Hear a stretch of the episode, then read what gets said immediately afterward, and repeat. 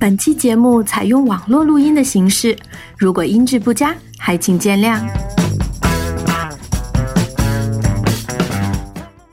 欢迎大家收听新一期饭堂电台节目。今天我们聊一个超级出名《黑暗之魂》系列。这个系列我们之前没聊，是因为任天堂的平台一直没有。然后去年的时候终于登陆 NS 了，那个初代的复刻。我们还请来了两位御宅学的两一位译者和一位编辑，正好配合他们的书那个《黑魂传火录》，今天给大家聊一下这个系列。首先，请两位给大家打个招呼吧。大家好，我是玉宅学的石央，然后《黑暗之魂传火录》这本书，呃，我也是呃，就主要负责的一个编辑。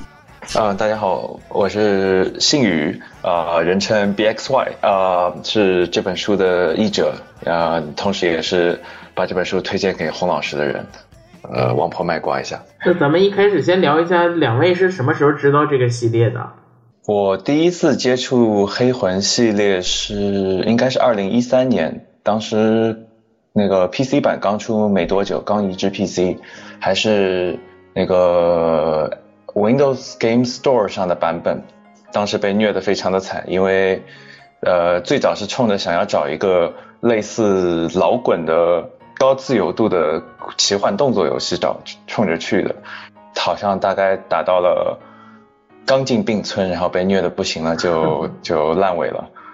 呃，后来花了过隔了很长时间，才因为看网上的那个主播的攻略，才重新从黑魂二捡起来，然后。开始沉迷这个系列的，呃，我其实知道这个游戏是蛮久了，就但是我对它的印象一直就是很硬核啊，动作类啊。嗯，虽然我自己蛮喜欢动作类，但是我知道我知道这一类游戏很花时间，所以我不敢玩，然后工作原因。呃，但确实也是因为工作，然后就不能不能不去玩这个游戏。然后玩了之后就觉得确实非常棒，呃，就超就。虽然有跟你想象当中比较一样的地方，但是也有很多超乎你想象的，也算是因为工作原因而喜欢上了一款游戏。这个游戏系列相当有名，而且嗯，它著名，而且我感觉还有点臭名昭著的意思，就是它那个超高的难度，应该就是很多人，比如说认为自己手残一点的，可能都望而却步了。那两位说一下，你们第一次玩到的时候是什么感觉？第一次遇到就是如此对新玩家。不友好的游戏，对，虽然当时是有照着攻略打的，但是还是发现无能为力。就是虽然说，就是主角跟杂兵是的生命值和战斗力是在一个水平线上的，问题是主角得要一敌多，嗯，然后就就发现举步维艰，然后死死一不小心丢了性命，然后不仅身上魂丢了。杂兵还又复活了，等于从头再来一遍。说实话，当时有非常强的挫败感啊，就是还没有摸到门道就就被这游戏劝退了。打到冰村应该已经很远了，我感觉一般人劝退可能在 在什么牛头怪之类的就退了。牛头怪因为好歹还有攻略，可以告诉我有那个跳落攻击、下落攻击可以过，但是真的到并村了之后，那就是。啊，机能加做加上场景，加上恶意，加上敌人多重打击，大概刚进去没多远，那就真的是弃坑不干了。真的，并村应该是劝退率最高的一个地方了。就是看着攻略打也觉得不知道该去哪儿，整个场景都黑漆漆的，然后各种恶意啊什么的。对，而且当年那个版本还因为优化的原因，在并村掉帧非常的严重。我当然没有劝退啊，因为我是我其实是先看了视频攻略。我对我因为工作原因，我很多很多游戏我不能很深入的玩，所以我本来是打算只看视频攻略，就不就不不真的去玩了。我就是云玩家，但是发现真正到做书的时候，发现不行，好多东西你还是要自己去体验，然后就不得已然后去打了买了游戏玩，结果玩玩玩玩，结果还还挺沉迷的，一下子玩了好几十个小时。其实还是我们对于这种，就是他所谓的不友好，我们不习惯而已。因为你之前已经是被很多大三 A 大作的一些教学观给宠坏了，你觉得？对。你觉得刚开始就应该简单一点，然后让玩家可以顺利度过那个过渡期。嗯，但我认为像黑魂这种处置方式反而是比较，我我觉得是，就如果是比较核心的玩家，应该会比较喜欢。就是你不要一上来就是都告诉我怎么做、怎么跳、怎么怎么怎么打。其实玩家他他玩多了之后，他都会有大概的一个直觉反应，他会到处去按按怎么怎么弄，啊，他自己去摸索。我觉得这个也是一个。嗯，我觉得黑魂最开始能吸引那些核心玩家的一个特色吧。对，我觉得我非常同意石阳老师的这个理解。就我觉得黑魂非常特、非常有特点的一点就是，它让很多玩家像回到了当年玩红白机时代的那种感觉。嗯，你想，其实当年红白机游戏连教学关都没有，魂斗罗你上来就直接。就就就就硬硬刚上去。说实话，我小时候真的是被魂斗罗虐的非常的惨，呃，就是黑魂上来唯一的教学就只有地上寥寥的几条官方留言，只是告诉你，OK，呃，左肩键是举盾，什么右右肩键是轻攻击，然后呃翻如何翻滚，如何调视角，走开没几步就直接直接就让你去见不死怨恶魔了，而且。更关键是你见到不死焰恶魔的时候，还还甚至都不会知道边上有一扇，呃，制作者是希望你通过边上那扇侧门去暂时先避开他的。毕竟我当时玩的时候已经看到了攻略，但是在译这本书的时候，就看到译者他们当年作为头一批试玩的，就是类似像 beta 测试一样封闭试玩的人，他们当时是连攻略都没有，那真的是。很多人就真的硬着头皮拿着那把断剑就开始跟不死人恶魔刚。说实话，这还是非常有特点的、特别的一个想法。毕竟，大部分的游戏都希望是让新手也不至于三分钟劝退。但是，呃，宫崎宫崎英高就非常另辟蹊径的选择了直接直接给你一个下马威，这是这个游戏有特点，也是让它成功的非常大的因素。我觉得一开始那块儿，我看那个书里也写写那个他们一开始在玩贝特测试的时候，还是好多就是现在还没有改的一些内容，就是比如说他那个里面抱怨最多的就是那个诅咒系统。对，他咱们的那个诅咒系统就是之后改的已经就稍微好一些，虽然你中了之后会减掉一半的血，然后直接祭死，但是那个测试版里面好像是就是你只要中一次你就掉一半的血，你再中一次就是四分之一。说那个对。而且那个解解咒石特别难找，你需要找到解咒石，再到另外一个地方找那个固定的 NPC 去解咒，然后就超级麻烦。我看那个译者说，他经常就是扛着一口血，就剩一口血，就碰一下就死了那种，然后打了好远。每个人说他们之前那些人在邮件里交流的时候，都都抱怨这个事，抱怨的不行。哎，他们很多人都是被困在了大树洞的最下面，还得一路往上倒着爬，那简直就是噩梦。中的噩梦啊！我觉得黑魂这系列也是一上来的时候，它就是没有所谓的教学关卡，也不给你一个什么让你熟悉系统的时间，就上来都给你。无论是小怪，就是那个那个恶魔离群的恶魔，一开始的时候我就是一直在拿那把断剑硬刚，因为没看到那个门，我都打了好几次了，都不知道落命成什么样了。后来。后来我老婆说：“哎，你那个那个块有个门，你怎么不过去？”我才发现那块有一个开的门。说核心玩家可能比较喜欢，但是我觉得这种模式，就像说的，就是 FC 的那种。你像当年 FC 玩塞尔达的时候，上来都不知道该干嘛，你就站在一个空旷的荒野里，你也不知道要干嘛。然后什么有有几个洞啊，你就不停的走，你发现有时候你走了半天，你都不知道自己该去哪，最后才发现哦，那有个洞能进去，然后能得到一把剑呢。像黑魂，你一出来在不死院里面，呃，奥斯卡跟你说了几句，说啊，你的要去敲两口钟，然后就可以知晓不死人的使命。然后等你真的做的大乌鸦到了那个穿火祭祀场之后，你就会发现，哎，钟在哪儿啊，因为穿火祭祀场三三条路，一条上去，一条上去不死镇，一一条下去小龙德遗迹。还有一条去那个地下墓地，三个三个路，你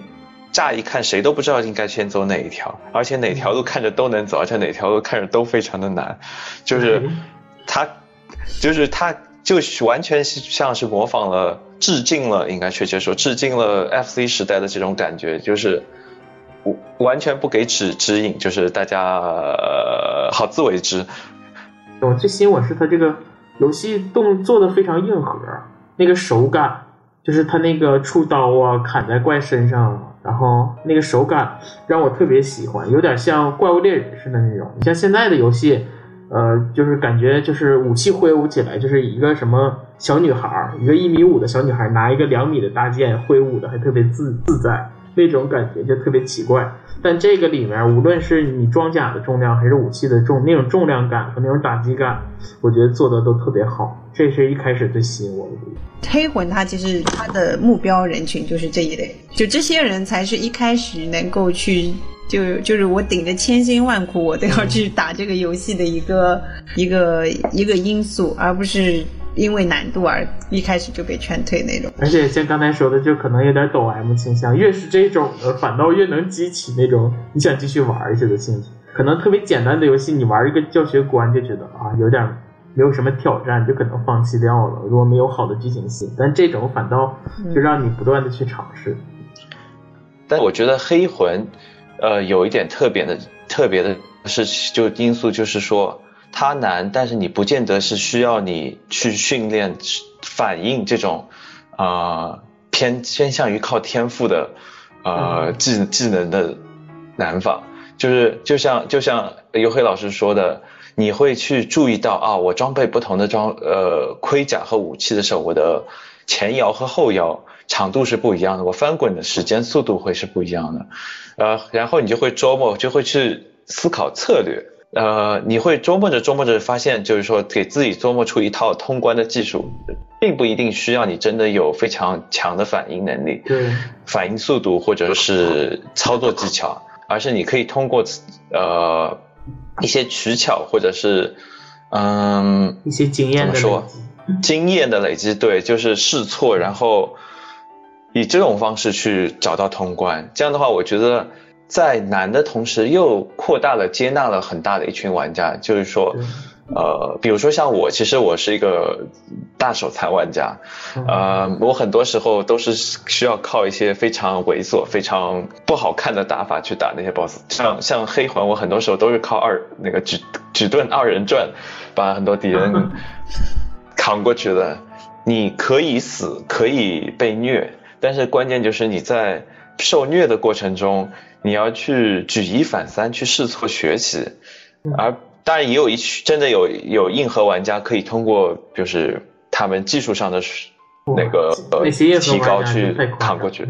对，但是但就是说它其实就是它虽然说难，但是它提供了两个途径让你去通关。觉得虽然难，但是就是不是说一个对那个新手玩家或者是手残玩家不不友好的游戏。对，它不是说那种像。以前玩那些像你说的横版闯关游戏，那些游戏你过不去就真的过不去。你像我今年在玩那个蔚蓝山，就是今年的那个最佳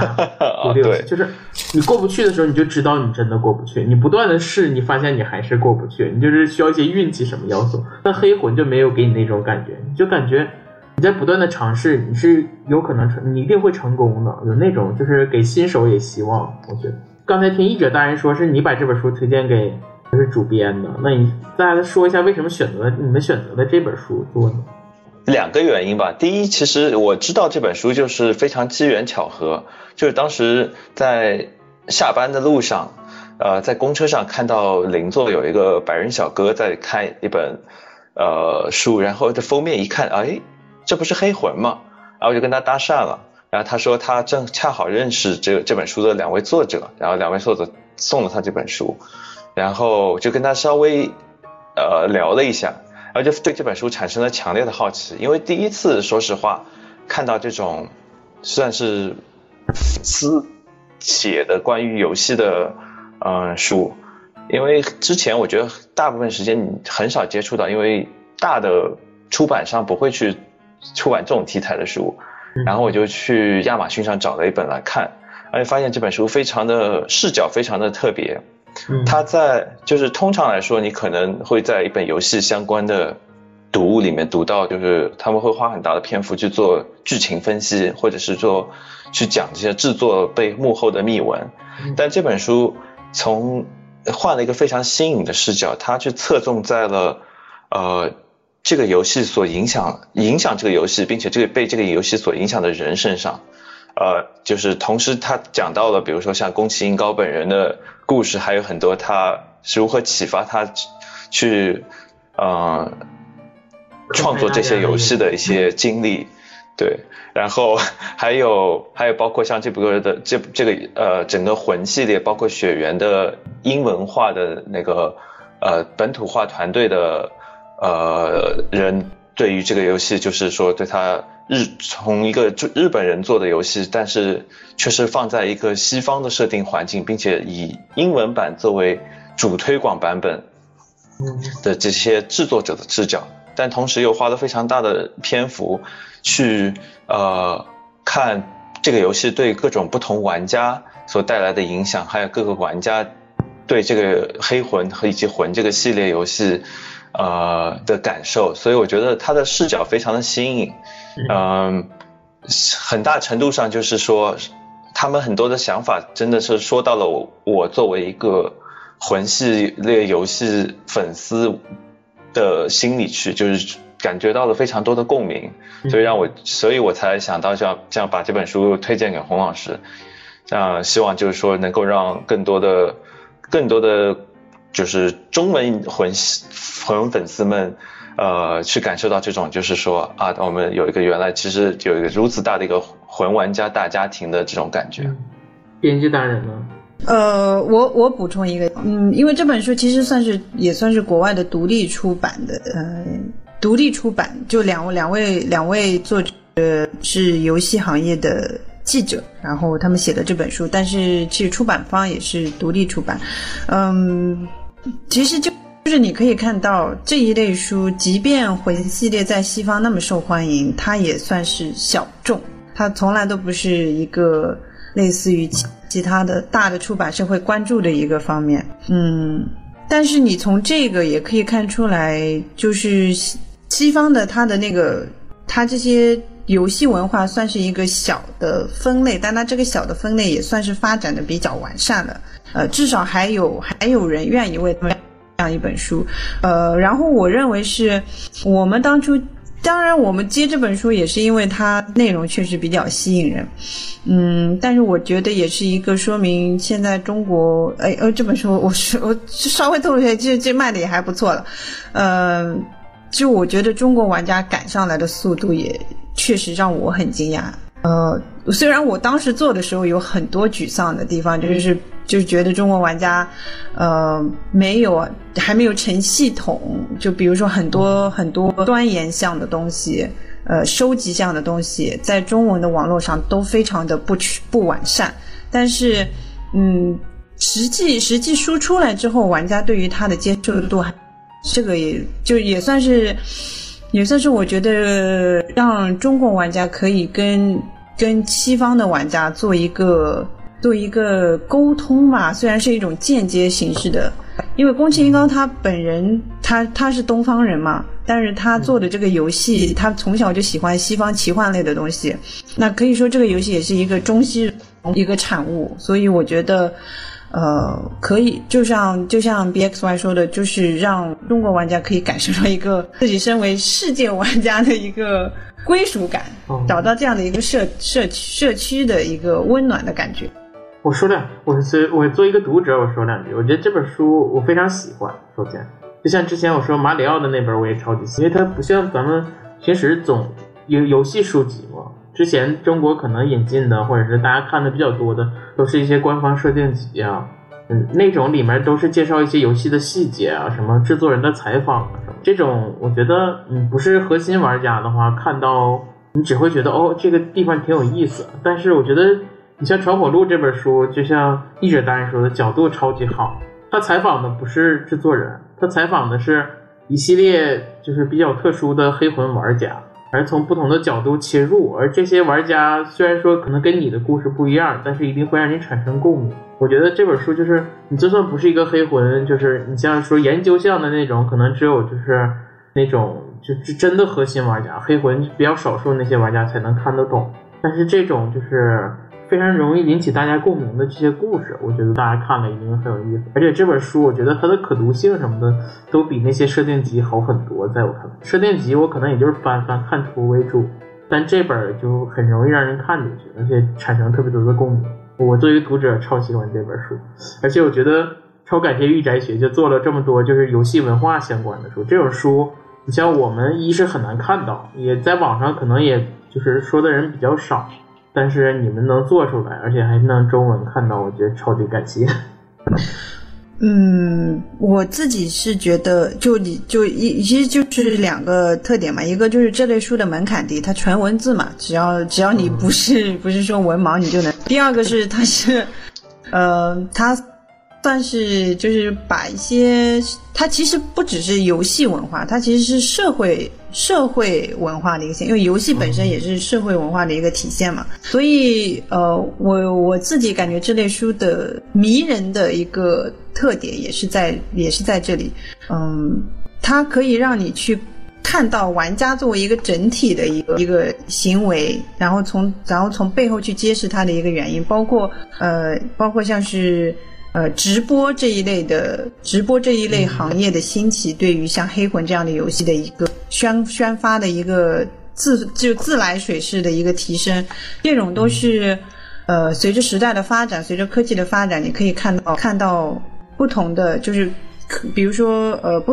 门类的之间的东西，我觉得这些东西，呃，它已经超出了一个不只说是游戏的范围，它提升到了整个社会的一个。哦，我觉得这个是在一般的游戏书籍里面很难提到。包括我们之前，嗯，有些书它可能会就是专注于专注于游戏的细节设定，有些是它专注于就游戏公司是呃，像任天堂那写任天堂的太多了。可是你专注于到。呃，或者专注于某一个制作人呢，写宫本茂的可能也很多。可是你专注到呃某一个游戏的某这些玩家，我想这本书真的是比较特殊。至少至少我认为，就可能之前会有一些专题啊，怎么，但他把它提炼成一个一本书，我觉得是呃独创的一个。可能现代人对文字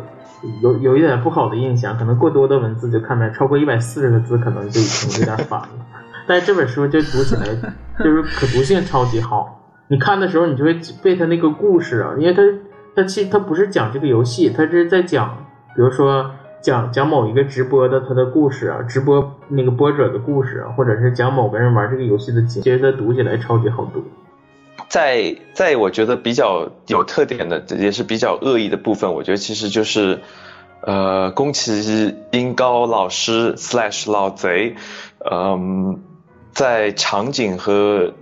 就是游戏设计上，确实也是放了不少的恶意。就是说，他挖了很多的坑，然后骗你去跳。就比如说，嗯，很多时候像你在打 BOSS 的时候，呃，BOSS 都会暴露出一个非常大的破绽，然后让你骗你上去打。但是关键是你打多，如果你贪刀多打一下，可能 BOSS 反手一一招就直接把你秒了。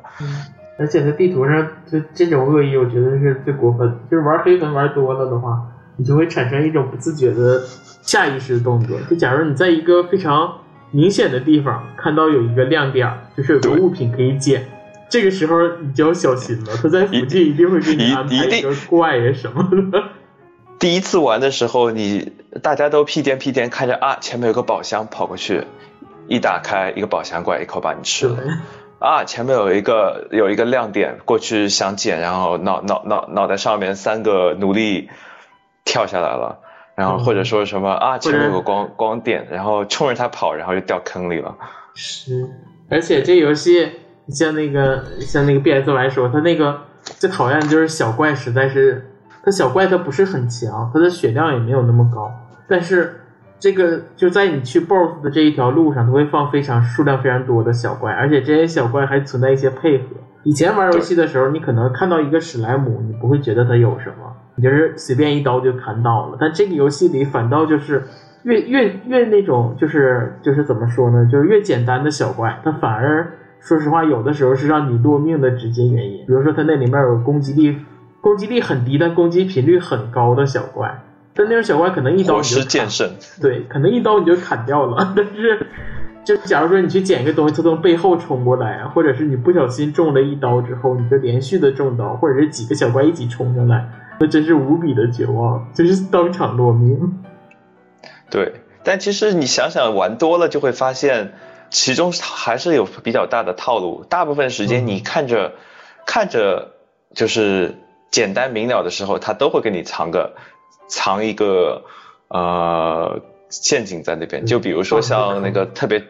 对特别著名的。呃，在那个巨人墓地里有一条非常窄的道，那个悬崖边的窄道，然后你的正前方有个骷髅弓箭手一直冲着你射箭，你看着说哈，让我冲上去一刀把他砍死，但谁知道就在弓箭手的侧前方被墙挡住，那有一个大骷髅，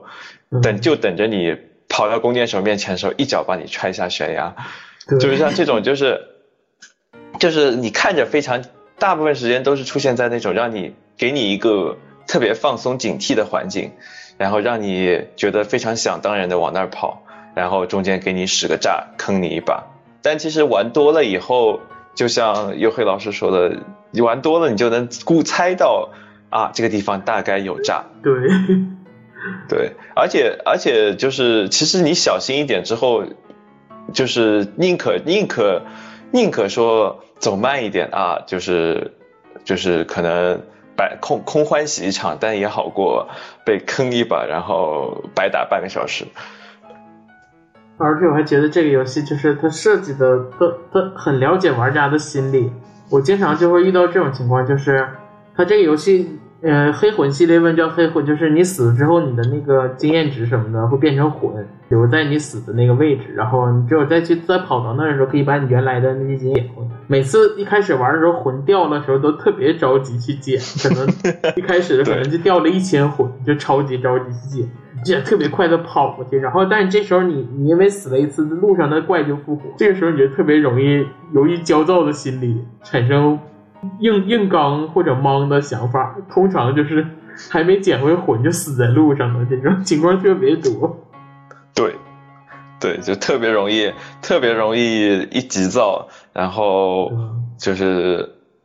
芝麻没捡着，还把西瓜丢了。对。我觉得这也是它难度之一，就是你不能贪刀。所谓的你不能贪刀，它那个设计是很硬核的，不是像一般的那种追求爽快的动作游戏，你可能就是输出就可以，可能最多也就是一些闪躲之类的。但这点我觉得就我我一开始说我玩的时候就很像《电人》，玩起来的时候你需要跟那个敌人周旋，而不是一味的跟敌人对对刀啊什么。对，我觉得很关键的一点，其实它是指望玩家，就是说。你可以错，但是你要从中去学习。就是你可以死上一百次，但你每死一次都要从中找到啊，我犯了什么错误？我是多贪了一刀，还是或者是急躁了？因为就像他这边，你回复物品都是有限的，元素瓶就这么几个。你你想要想要回复元素瓶，就得去做篝火，但你一做篝火。路上的怪又复活了，就进就进入了一个鸡与蛋的死循环。呃，你唯一解从把打破这个循环继续前进的办法，就只有是提高自己的，就是纠正自己的错误，或者是提高自己的水平，节约出来一个元素瓶，你可能就把这儿给闯过了。对。然后我觉得，但我觉得这也是这个游戏最嗯成功的一点，就是它当你真的把它。闯过的一个关呃一个关卡的时候，你会发现，他给给你的那种成就感、那种正反馈是非常强烈的，然后就会让你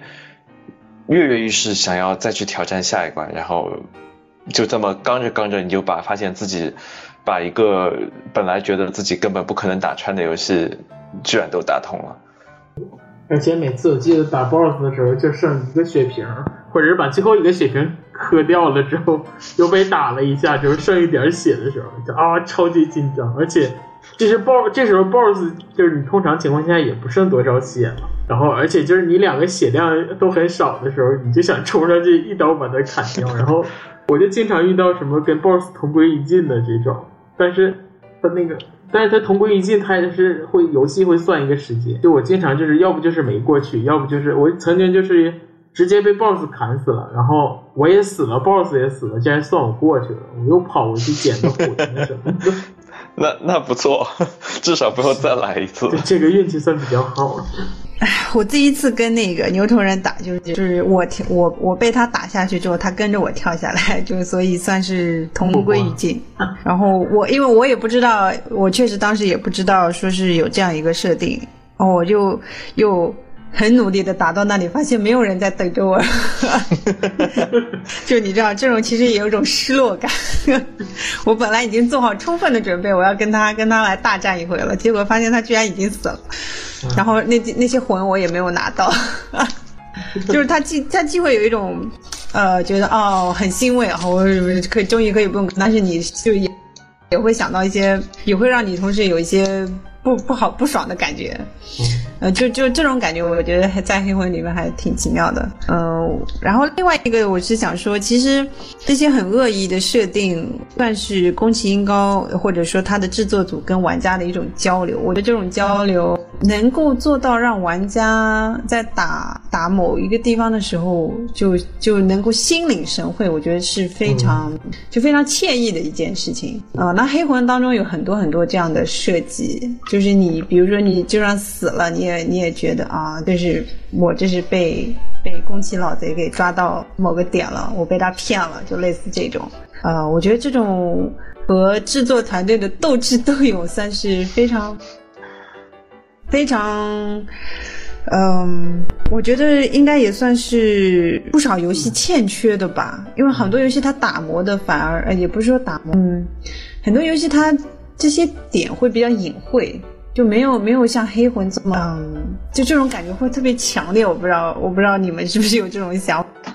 我自己印象当中比较一个比较特殊的例子，就是《生化危机四》里面，就刚也是刚开始的那个村庄，那那一关也很难，就你一开始就碰到很难的一个卡。然后，但是它村庄里面有一个塔，你可以上去。呃，上去之后，这些因为它只有一条通道嘛，也就是一夫当关，万夫莫开。然后那些村民只要爬上那个楼梯，就可以被你打下去。但是巧就巧在三上真司也想到玩家想的这一点了，所以。只要你爬上那个塔，爬到塔顶，那些村民就不会上来，只会扔燃烧弹，你也打不到他，但他打得到你。然后，而且这个燃烧弹到最后，它只会让你烧剩最后一丝血，就是你还活着，可是你什么都没有了。其实就是你是必死无疑，你必须重新来。呃，就是他把你的想法都吃透了，然后最后你输掉了。我觉得难度虽然很高，但其实它的设计是有一个难度曲线的，而不是像。咱们一开始可能觉得这怪都很厉害或者怎么样，但它其实设计了一条，就是我觉得还很友善的难度曲线。比如说一开始的那些 BOSS，比如说你第一个遇见的那个离群的恶魔，你是可以从旁边跑掉的。然后第二个遇到的那个牛头人，你可以下落攻击的。就前几个 BOSS 其实你都不是用硬刚的，你都是有一些取巧的打法，但是它不会直接告诉你。我觉得这个设计其实是非常好的。而且，而且你越玩到后来，你会感觉一开始的时候，你感觉啊，这个 BOSS 怎么这么强？比如说牛头人的时候，后来当你玩到那个那个岩浆的那块的时候，你就发现哇，好多牛头人。然后你砍起来就发现，哎，好像跟当初不一样了，就从 BOSS 变成一个小怪了。但其实还是有难度曲线的。我觉得这个设计其实很照顾新玩家。而且就是像书里面有一章写的就是这个事儿。我觉得这本书一直在强调一件事儿，说。他说：“黑魂虽然难度很高，但绝对不是一个对新玩家不友善或者新玩家无法挑战的一个游戏。它里边有一章，我记得写的是一个玩家，一个女玩家吧，她去尝试这个游戏。一开始是男朋友让她玩，然后她男朋友只是想让她直播，然后让她出出丑什么的。没想到后来，她一开始虽然当然玩这个游戏都明白，因为被暗算的很惨，然后死的很惨。然后但是后来她越玩就是越专注，后来还就是直播的很好。”然后玩的也很深入，所以说它不见得是一个说所谓你是动作苦手，或者是你是一个呃轻度玩家，你就完全无法尝试的一个游戏。我觉得难度曲线做的非常好，你通过自己的努力一定会过去，而不是那种让你绝望的，像之前说咱们说那种横版闯关游戏那种，就是你真是望而却步，或者是俄罗斯方块吃鸡这种，就是你不会，你水平不在那儿，你绝对拿不到那个成绩的。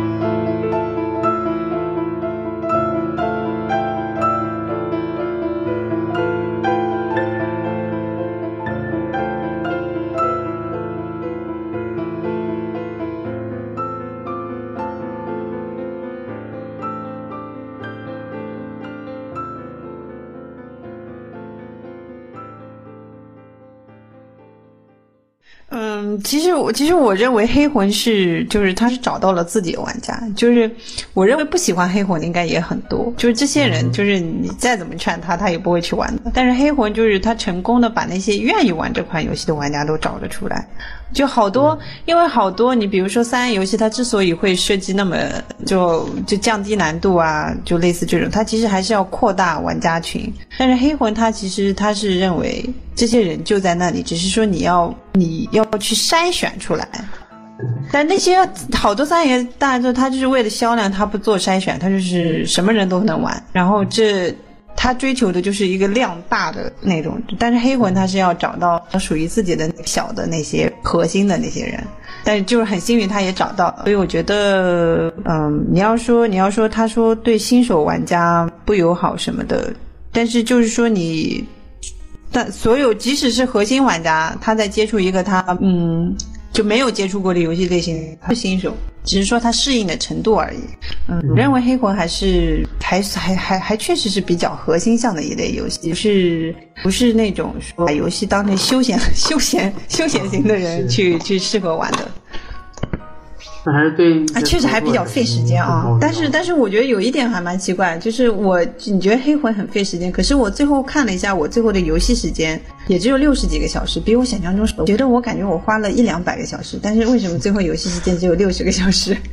因为就是大量时间都花在死呃，就花在花在重复的走路上，就给你造成的印象感觉好像死了很多次。啊，对，有可能。其实有可能。其实，在你后来在玩的时候，比如说你要你要有一个关卡。你中间都不想打了之类的，你其实跑过去，它的距离是非常短的。你像网上的那些什么极速通关的，可能也就啊，对，其实它黑魂其实就是可以对不打就可以直接跑。对，其实它场景也不够大，然后那个其实路程都比较近，但其实中间你不停的死，你就感觉你好像打了很久的样子。对对，会会让你有一种错觉。对。那说到黑魂，我觉得还有一个就是它的联机系统做的非常好玩，这也是这也是我玩的，就是能深入玩的一个直接原因。像我刚才说的，我是因为朋友们要一起玩，找我联机缺一个人，我才开始玩的。但是我觉得它这个联机做的很有意思，跟别的不同，但是做的很有趣儿。两位是怎么联？两位玩联机吗？我不太玩，我是一个硬核单机玩家，不是不没有硬核。这不是硬核，应该说是铁杆单机玩家。呃，我是这样，我刚开始玩的时候，因为书里面讲了联机的，就是为了体验的话，我一开始玩，呃，我大概玩到王城的时候，之前全部都是联机的，然后就会就会有人入侵嘛，呃，而且很巧的是，就是书里边提到入侵的地方都被入侵了。的那个，的那个 黑魂所谓的 PK 图，就是对对，在他说的那些容易被 PK 的地方，我不遇到的入侵，而且我，而且我就都输了嘛，因为我不擅长，我就发现那些人确实真的是肯定是有练过的。我印象当中，我比较深的是在那个地下墓地的时候，好像是哪里，呃，我当时是因为我我我我有点事情，我就。停在那，我没在动，就是你可以，就对方的玩家也可以看到你是顿在那在动。然后那个人他，我不知道他是以为我是有，我是在等他，就是叫斗智斗勇那种。然后他也不敢动，他就一直一直在那旁边摸索。然后后来发现我真的是不动之后，他就开始打我了。然后刚好在他打的时候，我回来了，我看到有人在打我，然后我就我就很烦。呃，我我是想逃嘛，我就不理他，因为我我我是要推荐游戏，我我不能跟他耗太多时间。但他但他是一直拿那个拿那个火焰瓶扔你，就是也伤不了你多少血，可是就是很烦。然后我后来想算了，我看你装备也不怎么样，我就跟你打。但是我结果我发现他他们这些人真的是研究的非常透彻，他把那个人就是玩家之间的距离算的非常准。就是我打他，我看着我预估我能打到，但是我就是打不到。就他们已经是练到练到，就是判断判断这个攻击范围极其精准，他会让像我这种不熟悉的玩家会认为，哦，好像这个距离我如果拿大剑的话，我打得到，但其实你是打不到的。就是合作那个，我也也我也合作过一些，嗯，就是包括是别人带我啊，或者我带别人啊，我我去尝试了一下。别人带我就还好，但我带别人，我经常就是我我因为当时我的一些就是收集的动作还不够多，就是好多我发现他们的动作我都做不出来，然后我呃。就我去带人家的时候，发现经常就是人家在带我，就因为他能做那个，就比如说你过来啊，什么就类似这种这种动作，我都做不了，我只能就是挥手。然后人家也搞不懂我在我在我想说啥，这个这个体验也就挺好玩的。然后也有碰到很多很笨的那种，就是你要带他，可是他很笨，就带他打 boss。然后然后你你在那挡了，结果他死了。就就你在那拉 boss 的时候，他他在后面不知道怎么就死了，你也很无奈。就类似这种，就就都蛮蛮蛮好玩的体验。我觉得黑魂联机做的超级有意思，因为首先它那个首先最简单的是。它地上的那些提示，就是是有的是官方的，有的是很多玩家留的，经常会留一些什么前面该跳跃了，然后跳你就摔死的这种，或者告诉你前方有隐藏墙壁，然后其实你打了半天，你发现原来什么都没有。然后最逗的，我觉得这些，我觉得黑魂玩家就像你说还比较比较比较硬核，而且就是大家可能有对这游戏也真是非常喜欢。你就发现很多人就是不止一条提示，比如说前面那条人提示你跳一下。然后再往前一点，就会有人提示你说前面有个骗子之类的。然 后我我就是一直在联机玩，因为我说了我是跟朋友他们一起，就是感觉就是经常是自己玩的时候苦不堪言，就放在那儿，然后去召唤伙伴一起玩。我们都是边玩可能边沟通，不像嗯就不存在动作缺失这件事儿。然后，但是我觉得最有意思的是这个入侵系统，就像刚才那个石阳说的，就是它这个入侵都是一些。所谓你感受完了那个那个制作人的恶意，你就会感受到来自玩家的恶意。就是那些所谓的 PK 图，都是一些就是呃所谓的那个那个义工，嗯，就是嗯，就是他那些 PK 图都是要不就场景特别复杂，要不就是敌人特别多。因为他入侵到你的时候，敌人是不会攻击他的。你就经常看到那些我作为一个新玩家，经常看到有人入侵之后，他就看着我就跑开了，然后我就追着他跑。然后这时候你就发现你被一群怪围住了，然后他就跟那一群怪不时的向你补几刀，而且那些玩的好的，你像有一些什么那个 PK 专用的武器啊，你像一些什么亮衣长刀，它那种攻击范围特别广，根本就是你砍不到他，他在不停的砍你，或者攻击频率特别高的那种。其实他们常玩的就都会用这些武器，就是特别的恶意。然后你到了那些 PK 图之后，只要几乎你是人的形态，一定会被入侵，那大概率会被入侵，除非你玩的时间很偏的什么。所以，而且而且书里也写了，书里写特别好玩，他采访了一个那个，呃，就是那个他你杀了人之后是有罪恶值的，然后罪恶值有那个排行榜，他好像采访了一个排行榜不是第一名，因为第一名都是那个数值是满，应该是拿金手指改的或者。他采访了一个差一点儿，差两点。他采访，他首先问那个人说：“你有没有金手指？”后来他说没有。他他他那个问那个人玩游戏的乐在入侵别人，然后看那些新手啊怎么就是枉死在他的那个那个剑下之类。而且他这个联机最讨厌的是有一个，他有一个变身系统，你可以他可以变身成环境中的一个东西，然后躲在那儿等着你来，然后一脚把你踹下去或者什么之类。对，他有一些点，比如说一个很很矮很窄的桥。是能用神器把你炸下去之类的。然后他采访那个人时，那个人就不停的给他讲，就是怎么去那个害那些人，就以此为乐。但是他也讲了一些事儿，就是可能这个人一开始入侵你，然后入侵完之后，看你是个新手玩家，他反倒会发一个邮件，说你需不需要帮忙。然后这时候他反倒成为带你玩的那个。我觉得他这些玩家的互动是非常良性的，就像石阳之前说的，可能你你玩这款游戏玩进去之后。你是真的喜欢这个游戏类型？我觉得黑魂的那个就玩家群体比其他游戏紧密很多，不像其他的那些什么大型的联机游戏，大家玩完了可能就就过去了。这个里面大家都可能互相陷害，但也互相帮助。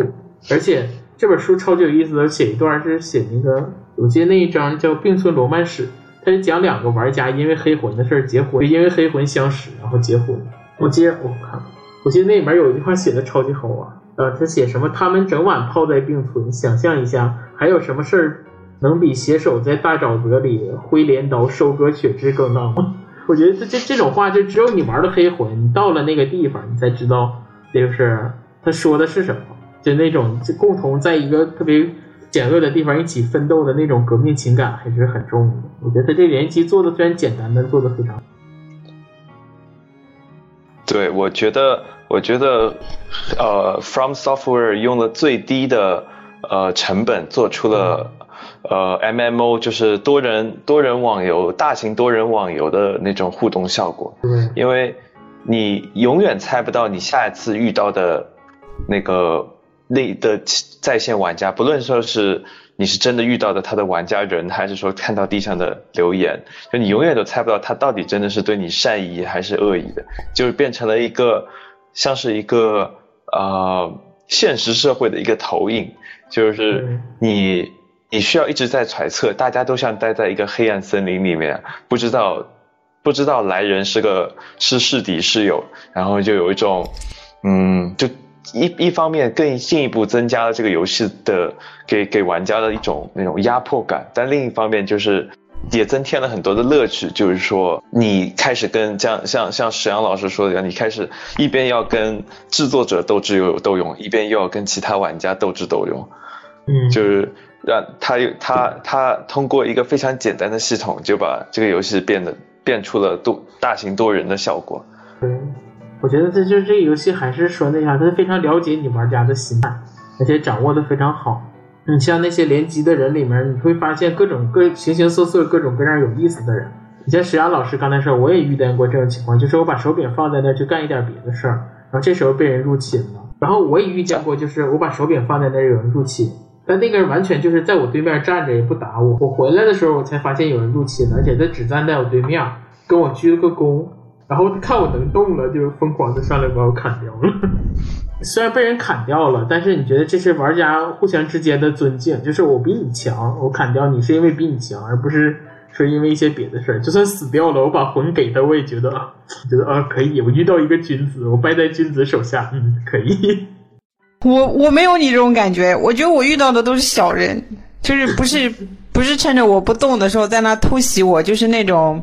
就是那种，就是我在那个刚开始那个不死阵，那我是等级还很低嘞，就有人来入侵我，我就觉得这不就是就是就是就是书里边说的，你在这个地方入侵别人，你就是欺负别人，等级等级低啊，也是说，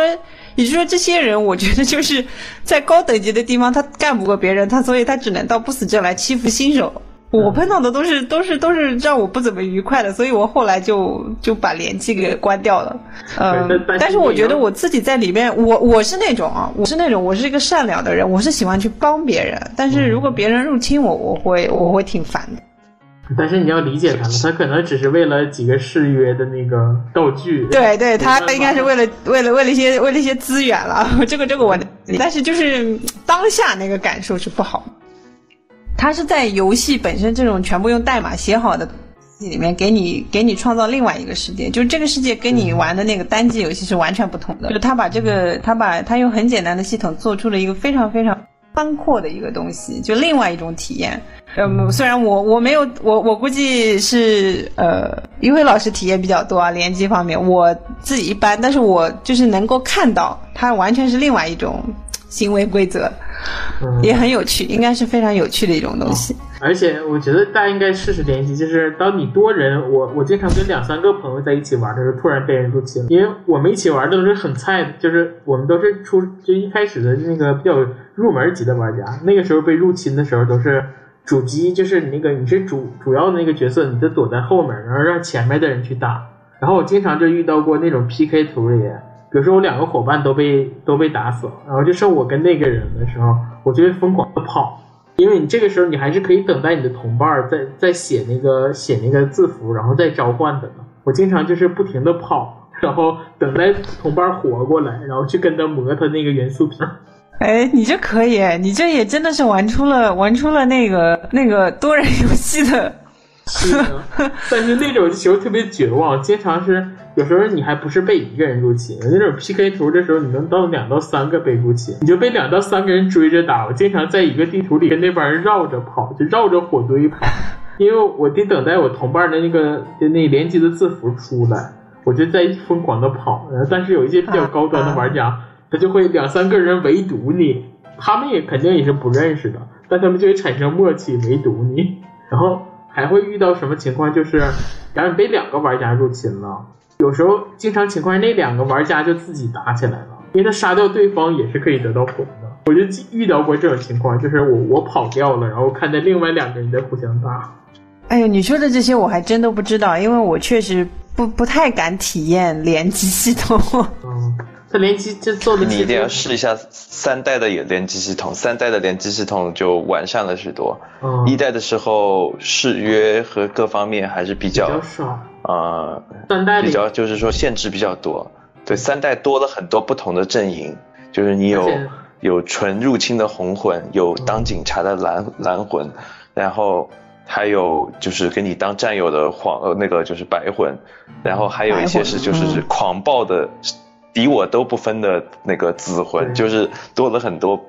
各种不同样的角色，就有种像在玩三国杀的感觉。你被入侵的时候，就是三代里面有好几个誓约，被入侵的时候，如果你挂了秦教的誓约，你还会召唤到暗月之剑的人来帮你打，就会你召自动召唤别的玩家来。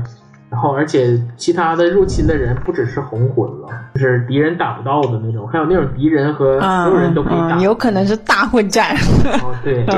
经常你像一些 PK 图里三对三很正常，但是他那个网络就有点卡，三对三的时候会很卡，但会非常有意思。经常我们三对三。哦，对对对对，我有的时候有的时候那个我去选择帮别人的时候，因为那个人他有时候会招好多人，你知道吧？呃，所以就也会有点卡。有的时候，嗯，不不过不过我能理解了，但是我我还是说我是个善良的，我喜欢是合的，我不太喜欢去打别人。我记得我玩三代的时候，我因为我刚玩完三，我玩三代的时候有一个地图里面，它那地图超级容易被这一入侵就是好几个人。有一天晚上我们打到那儿之后，就后来我们三个人已经不过关了，就不往前走了，在那等着人入侵然后来打，那是特别好玩，玩了一个晚上。那说完联机，咱们再说说黑魂里面一个很隐晦，但是又很有意思的，就是剧情。我觉得黑魂的剧情，两位怎么看？呃，我觉得我我非常喜欢黑魂的这个叙事方式，因为我觉得非常的新颖，因为我我我把它叫做呃称作是就是考古式的叙事，因为。黑魂里面，说实话，你能够读到的直接放在你眼前的剧情文本非常的少，就是只有 NPC 跟你说的寥寥几句话，大部分的内容都需要通过，就是都是碎像碎片一样的散在了故事的的整个游戏的道的的方方面面中，就是有的是 NPC 的对话，有的是物品的描述，有的是场景的细节，呃，然后。这这些这些线索，你又又互相之间是真真假假，就是有的互相支持，又有的互相矛盾。然后真的你想要去专琢磨出来它真正的，然后很多时候还中间还会缺一些内容。就真的当你想要去推出这个呃真的故事背景是怎么样的时候，你就会发现自己像一个考古学家，就是拿着几几几段呃过去就是历史的那种。那种断章，然后或者是拿着几块化石，然后得要自己去猜，就连蒙带猜，呃，去去揣测到底发生了什么，就是这种感觉，我觉得非常的，嗯，非常的有意思，就是呃，给玩家非常强的代入感，就让你会，就是说不不是你再也不是一个，呃，很多时候就像坐在电视机、电影前那个荧幕前面等着。等于说，呃，导演告诉你啊，这个导演和编剧告诉你这个故事发生了什么，而是现在你成为了这个故事的一部分，你自己要去琢磨、发掘出来这个故事到底讲的是什么。而且就是我觉得这这个剧情，就是而且它不但就是引的很深，而且它的剧情其实相对是比较开放的，它只给你一个大框架，至于里面的内容就是散落在比如说什么。NPC 的对话里，或者是道具的说明里，而且他说的都不是很直白。比如说，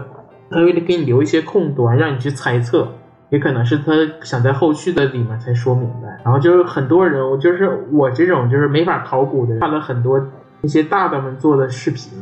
对，但其实你看，你会发现很多很多这些剧情视频之互相之间还会有矛盾，因为大家都在猜。就是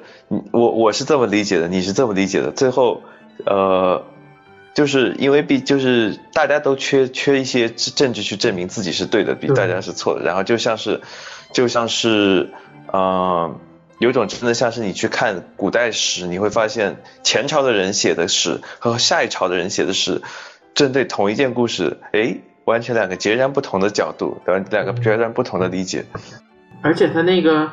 他每一件事儿就是很多事儿他是不确定的。我看那些就是他们做那些视看那些视频就觉得很有。然后他那些视频里会给你列举一些，比如说什么证据，但是他还会说这些证据也都是间接证据，而没有所谓的直接证据。然后他给你分析，说一个他的看法。所以说，我感觉做做视频做黑魂剧情视频的人很多，也也就是因为这一点，因为他很真的很值得去玩味，而且而且每个人做出来的结论什么都不一样。对，不会像一些游戏剧情是非常确定的。说白了，你只要看任何一个人做的剧情可以。而黑魂的，就是每个人都不一样，你说不定在每一个人的都能看到一些亮点，或者你之前没想到的。就是一千个玩家有一千个黑魂。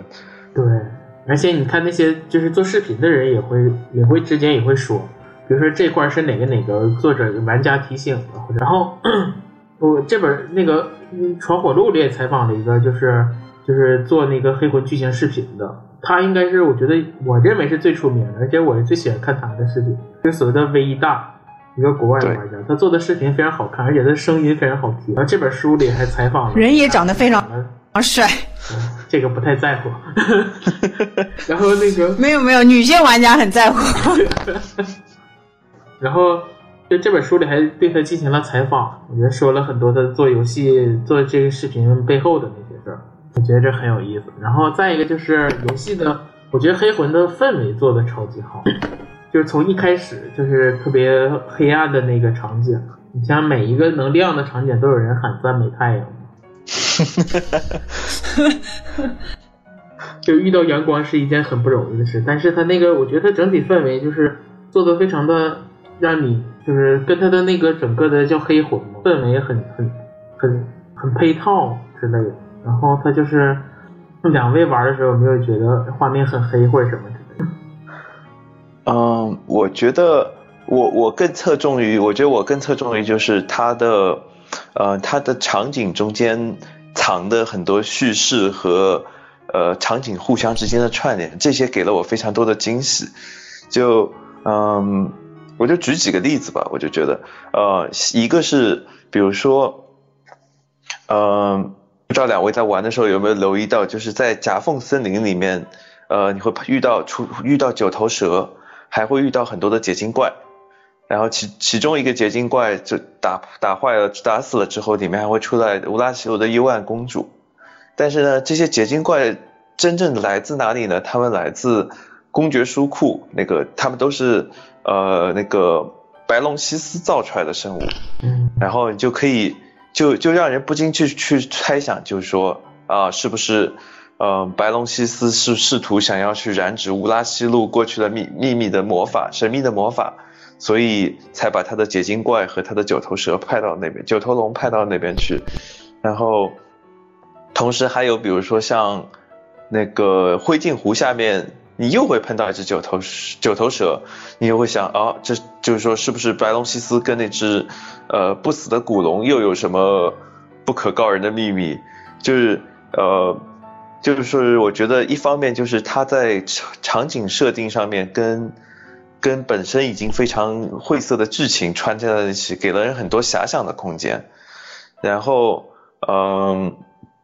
另外一方面，我觉得很有意思，就是因为黑魂的地图是一个非常大的类似沙盘一样的结构，你就可以从一些场景看到另一些场景。就比如说你在不死镇的时候，如果你抬头仰望，你就会看到远远的看到公爵书库在在那个天空的边际处在高处的那个城墙的一角。然后你如果跑到巨人墓地往远处看，你又能看到远处那种恶魔遗迹里面。呃，滚滚的熔岩，就是很多时候，就是当你不经意的一瞥，它会给这些场景都会给你很多的惊喜。即即使是这个游戏是接近快多少八年、九年之前的，呃不七年、八年之前的游戏了，但是就是尽管那个时候的嗯贴图就是图像技术还并没有很发达，但是它通过另一种方式给人一种很多的惊喜，然后。还有一方面就是他，我觉得就是嗯，嗯，像黝黑老师说的，就是说他的这种阴森的氛围，我觉得是跟他的，呃，跟我们之前提到就是这些各种恶意的场景的设置融合在一起的。就很多时候他刻意的把这些场景搞得特别黑漆漆的，然后让你不禁的担心，就是如果前面拐一个角，会不会窜出什么，窜出一个怪一一巴掌把我拍死，或者又又藏了那种坑人的陷阱，就是。呃，我觉得这个场景设置就是，呃，有给给人一种心理上的非常强的暗示感和压力。而且我觉得他把那个场景，就是一些细做的特别，会让你特别的绝望。对，比如说我记得那个开始的时候，那个呃，传火机市场吧，就有一个有一口井，那口井那有一个有就有一个就是有一个人趴在那儿的，对，你不知道他是对。对，你就他营造的这种，就是而且他那个整个的背景设定也很也很让人绝望，就这个世界都是让人绝望。就无论是就是那个初始之火要熄灭了，还是不死人的这个设定，不死人会不断的复活嘛，最后会变成一具干尸。然后你不知道每一个人，你都感觉他跟你对话的时候都是充满不是一个有希望的人。唯一两个有希望的人，到最后的结局也都非常的惨。比如说那个一开始的那个比较出名洋葱骑士。就感觉他是一个勇于冒险的人，而且他是那个不死人，只有在绝望之后才会个死尸嘛，变成一个 hollow。但是那个你一开始觉得他是一个就是想着要永远要去冒险的人，你就觉得死尸这件事跟他应该是没有。但你当跟他不断的救他呀什么的，发现他越来越绝望，最后竟然就真的变成了一具干尸，你就觉得这个世界特别的残忍。再配合着他那些昏暗的场景。你就感觉特别的绝望，而且最后的那个结局也都是非常，其实两个结局都不是好结局。这么说是不是就剧透了？算了，你既然是这个游戏现在也没有这个结局很久，他那两个结局也非常绝望。一个就是传火了，就相当于我觉得你就是被两拨人骗，就以那两个大蛇为主的嘛。一个就那两个世界的大蛇，一个告诉你要去拯救那个。拯救不死人，你只要就是传火之后，你就能解开不死人的诅咒。然后其实到后来，你发现都是骗你的，就是无论是那个亚诺尔隆德，都是由那个就那些公主，你看起来特别美好的那些东西，其实后来你发现都是幻象，都是他那个三儿子制造的幻象。你就发现黑魂里，我感觉最绝望的就是你看到的东西都很残忍，你偶尔在残忍的地方发现一丝美好的时候，最后都没有好结局。最后都变成更绝望。我觉得一开始看起来就是黑暗的内容，你觉得它还好。但你当发现，在黑暗中发现一丝光，一丝光明，最后也熄灭的时候，你就更绝望了。我觉得那种绝望才是最惨。然后另外一个结局就是你成为那个所谓的那个世界，就是没有火焰了，进入那个黑暗时代嘛，人类统治的黑暗时代。是那个另外一个叫卡斯的那个大世界之蛇告诉你的。他他告诉你之前说。啊，另外一个蛇呀，那些公主都是骗你的。这世界的真相是这样的，只有就是让黑暗之魂统治世界，也就是人类统治世界，才能就是结束那个神统治的火之时代。但其实到最后，就咱玩 DLC 都知道，就是那个亚尔特留斯的那一段，就是他那个所在的那个城镇，其实就是被黑暗统治了人类，最后人都变成那个样子，这都是很绝望的剧情。就这个游戏感觉就是让你看不到希望，它无论是从剧情啊，从营造的氛围、场景的设置，都给你一种特别绝望的感觉。但是，但是它总会给你一丝光明，让你去寻找。虽然说最后下场都不会很好，但是至少让你有一个方向。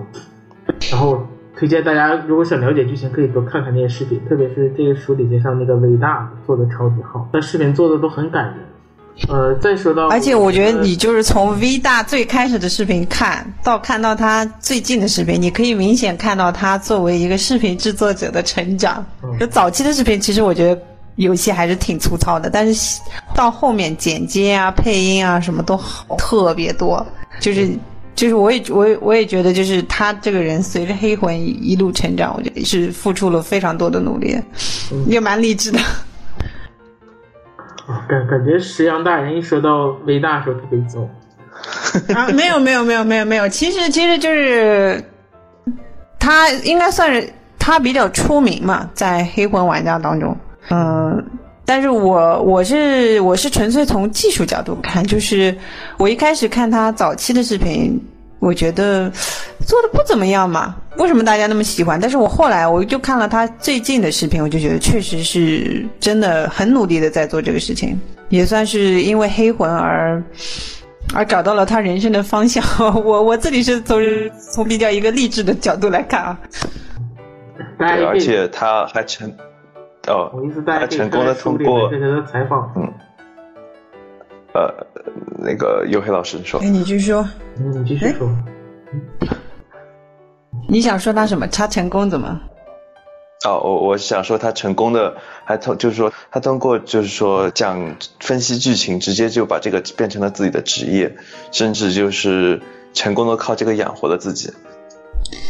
对，其实你可以看到，这其实也是一种很很有趣的社会文化现象，就是就是游戏游戏滋生了一批新的职业。这这都蛮好玩的，就这就是从黑魂中间从 V 大圣对对直播讲故事，还有分析故事的等等等等，各一孕生了一大批那个直播主、视频主。嗯，对对。再说一下游戏里，我觉得氛围这方面，在游戏我觉得好玩，就是黑魂的自由度，我觉得是非常高。它不是那种咱们。所谓玩的一本道的，就是属于那种以前那种 R P 日式的 R P G 日本道的方式，而且它玩法非常多。两位对这个有什么看法？嗯，我自己是比较传统类型的玩家，就是比较传统的硬核玩家，自称硬核玩家哈。呃，因为呃黑魂它不是有很多职业嘛？那我自己我只要玩动作的游戏，我几乎都是那种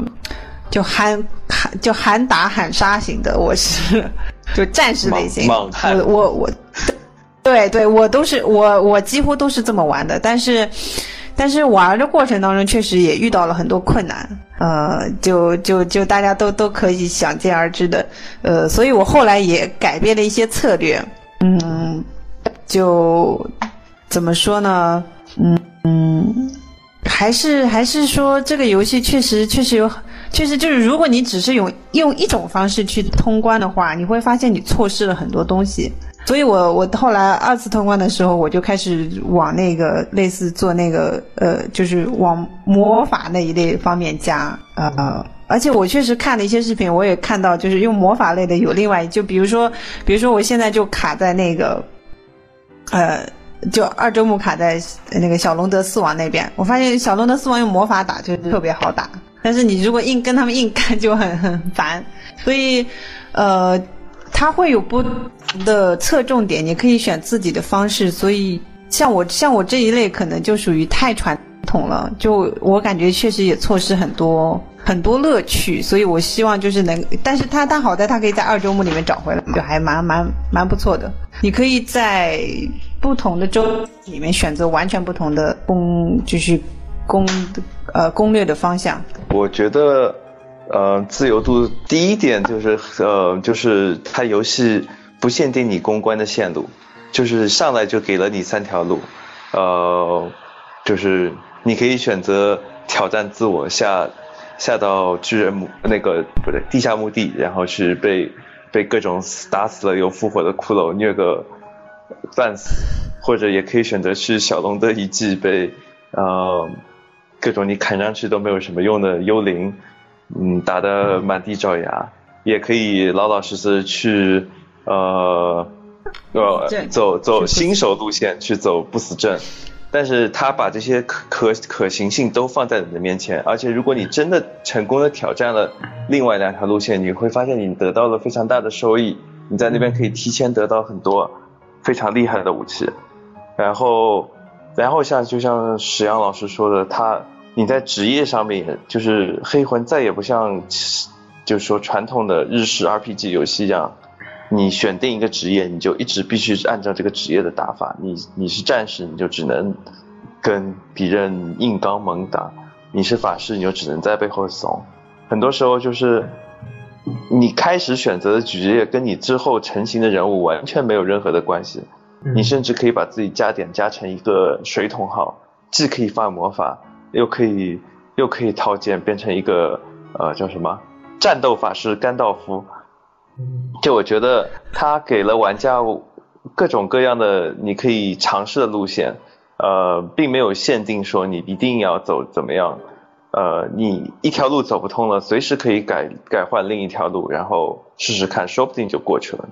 嗯，然后我觉得黑魂自由度，我觉得现在说游戏，就现在只要是个游戏，就说自己是开放世界，自由度多高。但是我觉得黑魂在这点上做的非常好，比如说刚才咱们说的职业，就不同职业之间有很大的差距，它不但是就是不单是你一些什么操作上的差别，或者是。那个难度上差别，而是就是完全会变成另外一个游戏，就是你你攻击的方式啊什么的完全都变了。比如说，你像它那个，它对武器的那个重量和这个攻击的距离都是有很严格的那个规定的。比如说，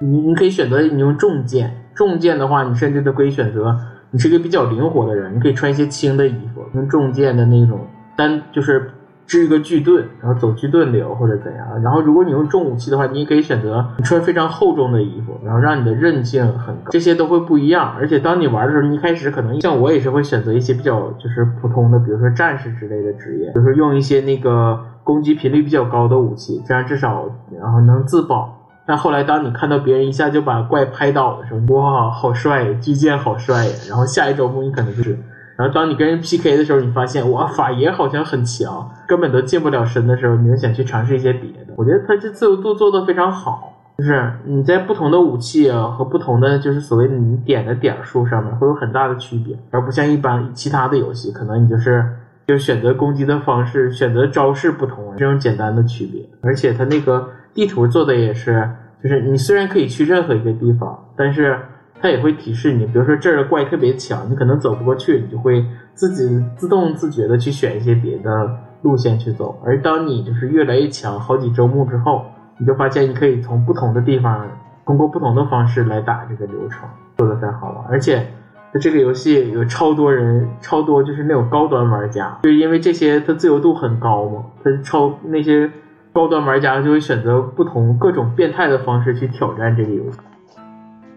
那个书里也写了这一章，叫什么《极限挑战者俱乐部》，里边写好多勇于挑战的人，比如说什么什么徒手，就是一个武什么武器都不拿，就徒手把 BOSS 干掉啊！这个我看里面写的特别有意思，还写有个就是一个挑战者，他直播，就直播就徒手通关，到最后的时候说那个在打那个最后的那个新王的时候，大家都给他就是加油鼓劲儿什么，因为一刀一刀砍是很慢的。然后看书里还介绍了很多特别好玩的挑战，我都没有想到，比如说什么身穿那个刺骑士奎克的套装，只靠翻滚，然后杀敌通关；什么只靠一点精力不使用法术通关，只用弓箭通关，只用消耗道具造成伤害通关；什么一小时之内速通这种，你就会发现哇，这个游戏还能这么玩，特别用特别多好玩的方式去通关，也能显示这游戏。呃，一是应该说这个游戏做的足够优秀，让大家反复去挑战。你就发现这样足够优秀的游戏，大家都会反复挑。比如说什么《生化危机》啊，这种大家都会用一些邪道或者是自己增加难度通关。还有人好像是，我记得黑魂比较多的，还有什么不升级通关，就是魂一直在的，然后也不升级也不干嘛的，一级就一级通关。这些我觉得特别多，特别有意思。嗯，就是当然咱们一般玩家可能做不到吧。但是看那些巨巨们玩也是非常对，呃，我我觉得就是它衍生出来了许多种不同、各多种多样的那种玩家的，呃，它的自由度上给了玩家很多种，就是不同的游戏，你的那个玩的重心方向的不同，嗯，就是说你可以选择像成为一个像 V 大那样，呃呃钻研探索剧情的，就是每天。就是花几十个小时时间，可能在一张地图上细细揣摩每一块贴图，或者是每一个怪物的布置，去思考这个是不是跟故事有什么连接，然后去最终去试图去推敲呃背后的剧情故事。但也有的人就成为了像我们刚才提到的那些呃入侵玩家们，就是每天就是沉迷沉迷在什么。不死镇新手村，呃，等着虐菜菜鸟玩家，然后又又又可以又又又可以诞生了一群玩家，就是像刚才有黑老师说的，呃，搞创新，搞自虐，然后要不是选择挑战各种非常难的通关方式，或者是之前不是还有那个就是在 Twitch 直播上面，通过一起玩，通过对大家一起玩，大家输入指令，然后通关，然后甚至其实最前一阵子，呃，又流行出来了一大批那个做做 mod 的，做就是呃用 mod 就是说给给游戏打打自制的 mod，然后去玩各种神奇的模式，比如说我之前看了呃。国内几个主播，有个主播叫做求魂，还有王老菊两个两位做的那个呃随机之魂，就是把所有的怪物全部随机打散，然后你就看着主角在不死村被什么四五个葛温追着跑，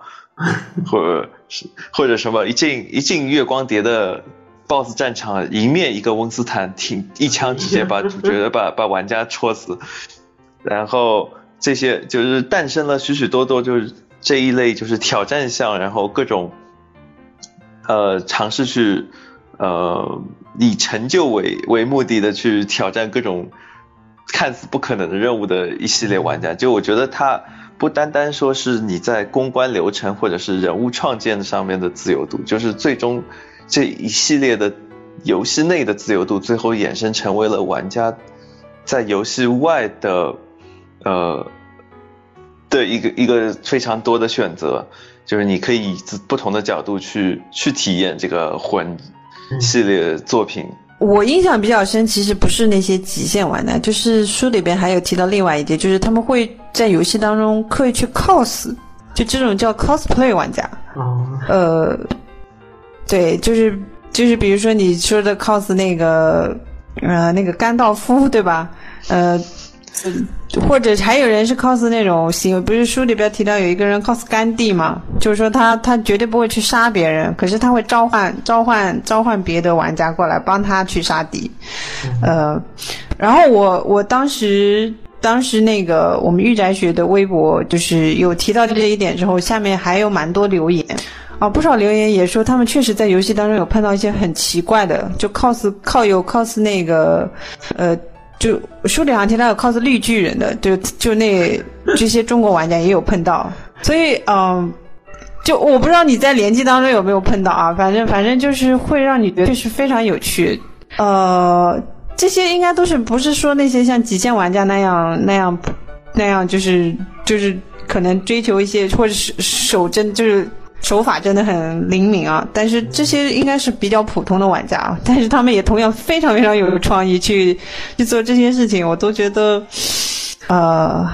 我觉得这应该算是一个新的流派吧，cosplay 流派，呃，就挺好玩的，以后可能去找一些这种这种类似的视频可以去来看看。我觉得这就是就黑魂的魅力嘛，就一款游戏当你做的足够优秀的时候，大家就会不断的探索，让而且这个游戏做的。让你会去不断的，让你就是在某一时刻产生一个有趣的想法，去给你足够的自由度、高的自由度，然后让你去探索每有趣的小角落。那我觉得咱们这个游戏也说的差不多了。今天我觉得大家两位跟我们一起聊了很多关于游戏的内容。那最后结尾的时候，我就引用书中的话吧，也是微大说的话，这也是对黑魂的一个很好的一个注解。他说：“黑暗之魂是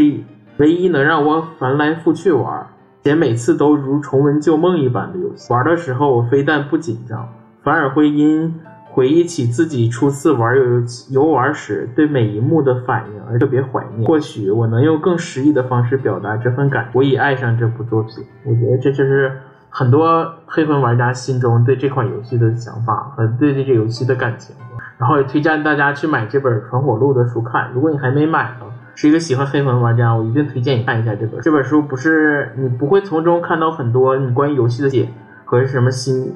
发现一些新的知识，但是它一定会让你产生很多跟玩家世界各地玩家产生一些更有趣的共鸣。然后通过看那些玩家的故事，说不定你又能拾起当初对黑魂的喜欢，说不定能拿起手柄再玩一遍。两位还有什么要说的吗？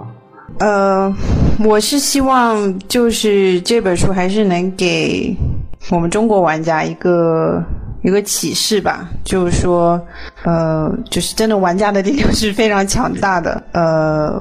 虽然虽然这本书里面没有提到任何中国玩家，但是我认为就是我们肯定也是以后，呃，随着中国游戏业的一个发展，我相信中国玩家以后也可以。也可以在某一款游戏上能够能够，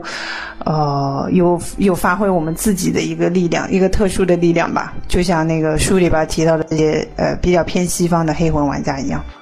我觉得就是说，游戏不分国界，其实就是这希望能够看到更多的玩家去呃抒发自己。去与大家一起分享自己玩一个游戏的经历和自己的体会，然后大家将这些，呃，自己不同的想法、不同的视角、不同的理解融合在一起，去把这通过汇汇集我们的力量，就是说进一步让游戏产业，呃，让游戏文化，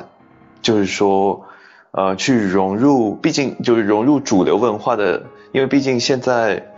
游戏，呃，还是属于一个比较新兴的，尤其是在对可能说对长一辈的人中间，对游戏很多还是会有去分享这个游戏积极有有益的影响的，对我们的影响去呃改变这种对游戏的偏见，然后去真的将这个文化产业发扬光大，然后让它成为一种去给更多的人带来。呃，支持、鼓励，甚至说是带去共鸣。也希望御宅学给我们带来更多这样有关的书，让我们开开眼界，然后希望也能更加增进中国游戏文化的氛围。那今天跟两位就聊到这儿了，跟大家说再见吧，拜拜。好，拜拜，大家再见。饭堂电台六岁了，我们专注于高品质游戏。力图展现游戏的魅力，传递轻松的生活态度。现在你可以到荔枝 FM、网易云音乐、喜马拉雅 FM、Podcast 收听电台节目，还可以在哔哩哔哩收看我们自制的视频节目。欢迎大家转发、评论、点赞和打赏我们的节目。